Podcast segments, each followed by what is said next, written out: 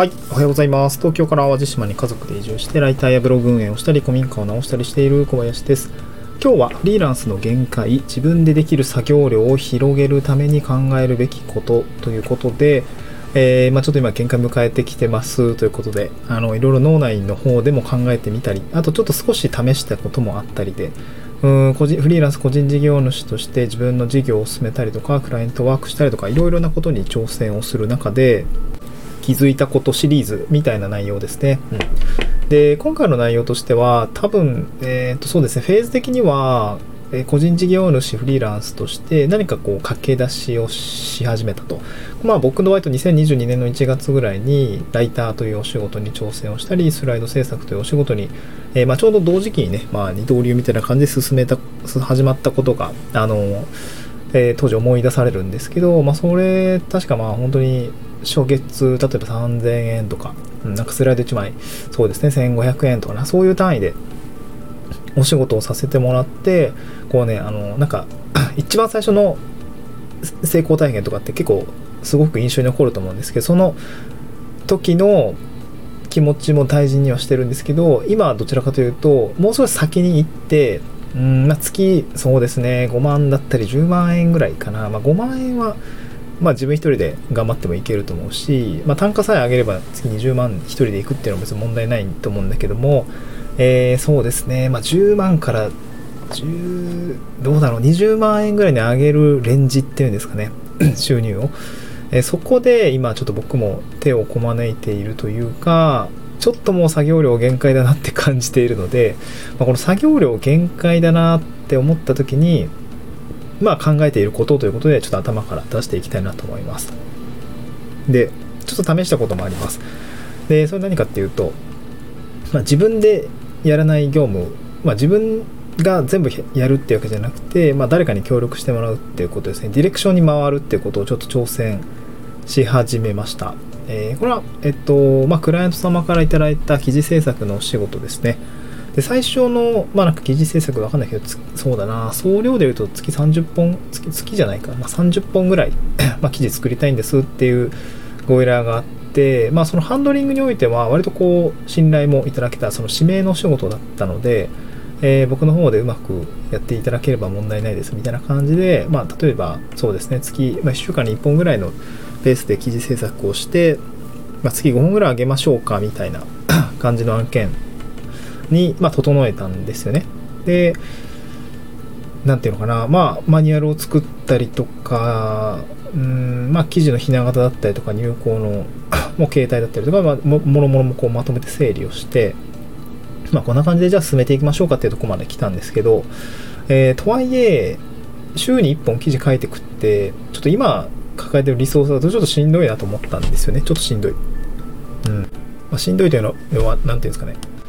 まあ、なんか他にもこうホワイトペーパーを書いたり、まあ、これはでちょっと専門分野の、えー領域なので人に何かお願いするってことができない部分だったりあと NDA の契約を結んでいたりもするのでこう僕がやらないと前に進まない案件だったりもするし、まあ、今他に抱えてるまあローカルの事業だったりも、まあ、まあ僕ありきで進んでる内容だったりするのでなんかこうもう無理だなと思ったんですね。作業量的に多分これはもう厳しいんじゃないかなっていうところがあったのでこの記事制作においてはある程度こう自分の中でハンドリングができるお仕事だったので、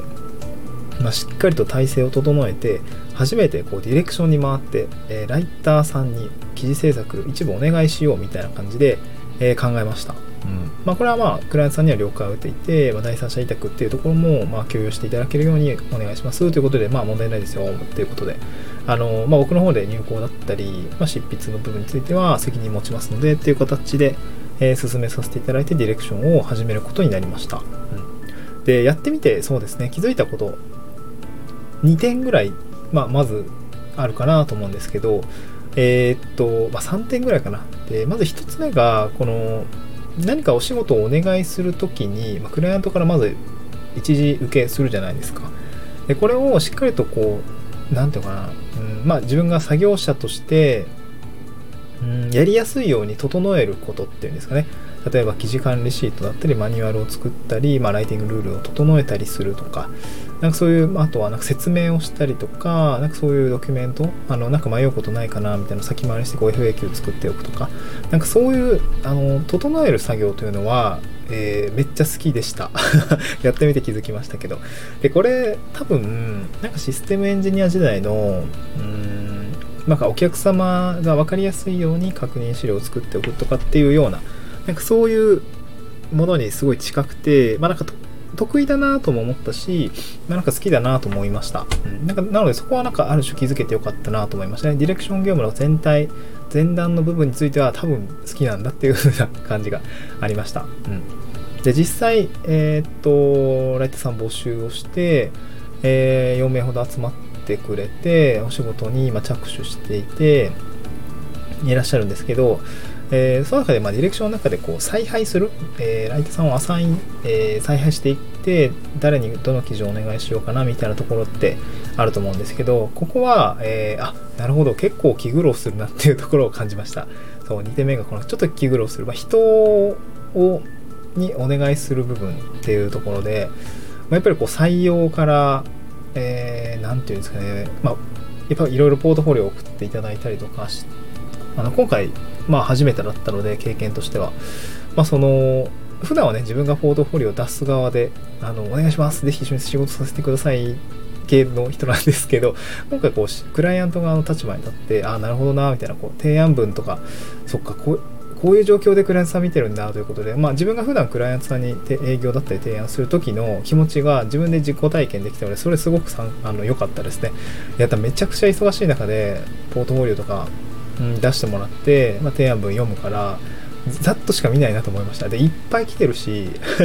あのー、本当にもう提案文って提案文で決まるなと思いました。第一印象とかね。なんかあとあとあれですね。なんかすごい細かいところなんですけどやっぱりこの何て言うかなアイコンとか SNS やってるかとかめっちゃ見ましたね。普段どんな発言してるのかって、なるほどなと思いました。これは確かに SNS 運用だったりとか、うーん、まあアイコン一つだったりとか、えー、ポートフォリオに書く文体だったり文章だったりこう意気込みだったり一つ一つが本当に採用に大きな影響を与えているんだなと思ったので僕もなんか兜の尾を締めるじゃないんですけどもうーん気をつけなきゃなと思いました。なんかいい感じの人だなって思える思われるようなまあ、タッチ振る舞いというか提案振る舞いみたいのをやらないといけないのかなというふうにすごく思いました。めっちゃ感じましたね、うん、であとはディレクションとしてこうライターさんアサインして、まあ、初めてその なんか進行管理みたいなのをしてるんですけどうーんまああの何ていうのかな、まあ、ある程度こうコミュニティの中での募集だったのでまあ信頼のある皆さんの中でやれているのやれているんですけど、まあ、これクラウドソーシングとかだったらめっちゃ心配だったろうなと思うし本当になんか納期通り出てくるのかなとか品質大丈夫かなってめっちゃ心配だと思うんですけどやっぱこの辺りはコミュニティを活用していくっていうところがすごくう、まあ、ある種ね、え知った中でやっていくっていうところがあるのでこの辺りはすごく良かったかなと思いますね。すごく助かりました、うん、であとまあ普通にディレクション業務としてはあのディレクターは大変ですね。記事を 納品されて。やっぱ質の部分について何て言うかな。やっぱこっちで担保しないといけないので、まあ、しっかりとこう見るじゃないですか。で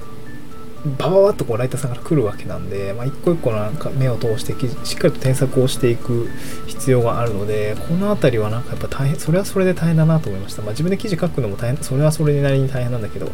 あ、しっかりとそれを仕上げていく編集していくっていうところも大変だなというふうに思いましたね。なんかやっぱりこれは自分の文章力がないと難しいなと思いましたね。うん。いやでもこれはね結構ディレクションの経験ができまあ、ちょっと今やってみて、なるほど、こういう感じなのかとか、こういうとこでつまずくんだとか、こういうことがちゃんとお伝えしないといけないんだっていうのが、今、まあやりかけて、今学び、新しいことに挑戦している状況なので、なんか今後もちょっと学びがありそうなので、まあ自分のためにもこうちょっとメモをしていきたいなと思いました。この初めてのディレクション業務ですね。えー、まあ初めてでもないんだけど、その なんていうのかな。あまあメディアの記事執筆におけるディレクションっていうんですかね。うんまあ、この辺りはまた新鮮な経験なので、まあ、ちょっとね、えー、ちょっと添削しないといけないドキュメントが結構溜まってるんで、ちょっとそれは今日したいなと思います。はい、今日も聞いてくださってありがとうございました。また次回の収録でお会いしましょう。バイバイ。